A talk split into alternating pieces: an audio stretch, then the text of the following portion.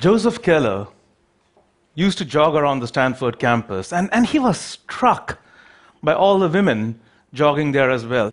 Why did their ponytails swing from side to side like that? Being a mathematician, he set out to understand why. Professor Keller was curious about many things why teapots dribble, or how earthworms wriggle. Till a few months ago, I hadn't heard of Joseph Keller. I read about him in the New York Times in the obituaries. The Times had half a page of editorial dedicated to him, which you can imagine is premium space for a newspaper of their stature. I read the obituaries almost every day. My wife, understandably, thinks I'm rather morbid to begin my day with uh, scrambled eggs and a let's see who died today. but if you think about it, the front page of the newspaper is usually bad news and cues man's failures. An instance where bad news cues accomplishment is at the end of the paper in the obituaries. In my day job, I run a company that focuses on future insights that marketers can derive from past data, a kind of rear view mirror analysis and we began to think what if we held a rear view mirror to obituaries from the New York Times? Were there lessons on how you could get your obituary featured, e- even if you aren't around to enjoy it? Would this go better with scrambled eggs? and so we looked at the data. 2,000 editorial, non paid obituaries over a 20 month period between 2015 and 2016. What did these 2,000 deaths, rather lives, teach us? Well, first we looked at words.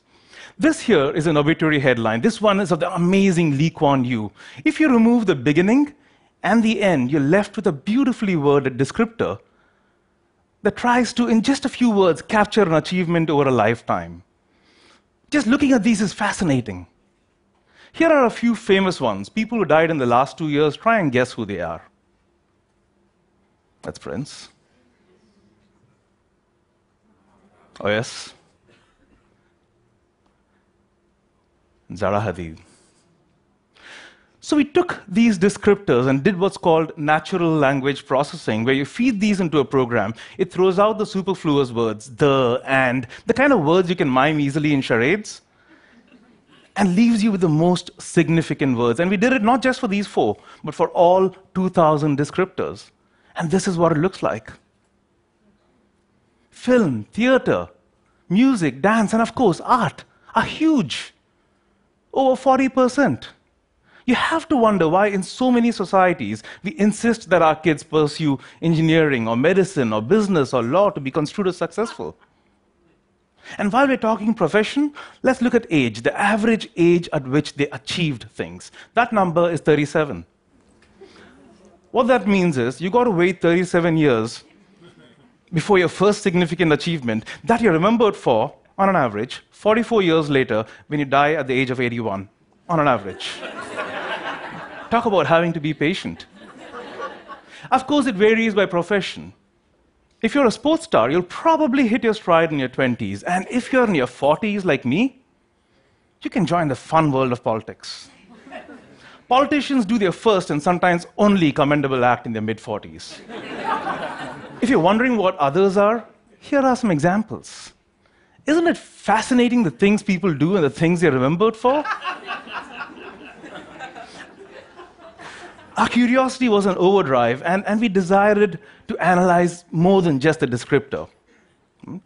So, we ingested the entire first paragraph of all 2,000 obituaries, but we did this separately for two groups of people people that are famous and people that are not famous. Famous people are Prince, Ali, Zaha Hadid. People who are not famous are people like Jocelyn Cooper, Reverend Curry, or Lorna Kelly. I'm willing to bet you haven't heard of most of their names, amazing people, fantastic achievements, but they're not famous.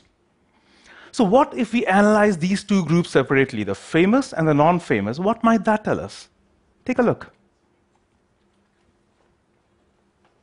Two things leap out at me. First, John. Anyone here named John should thank your parents and remind your kids to cut out your obituary when you're gone.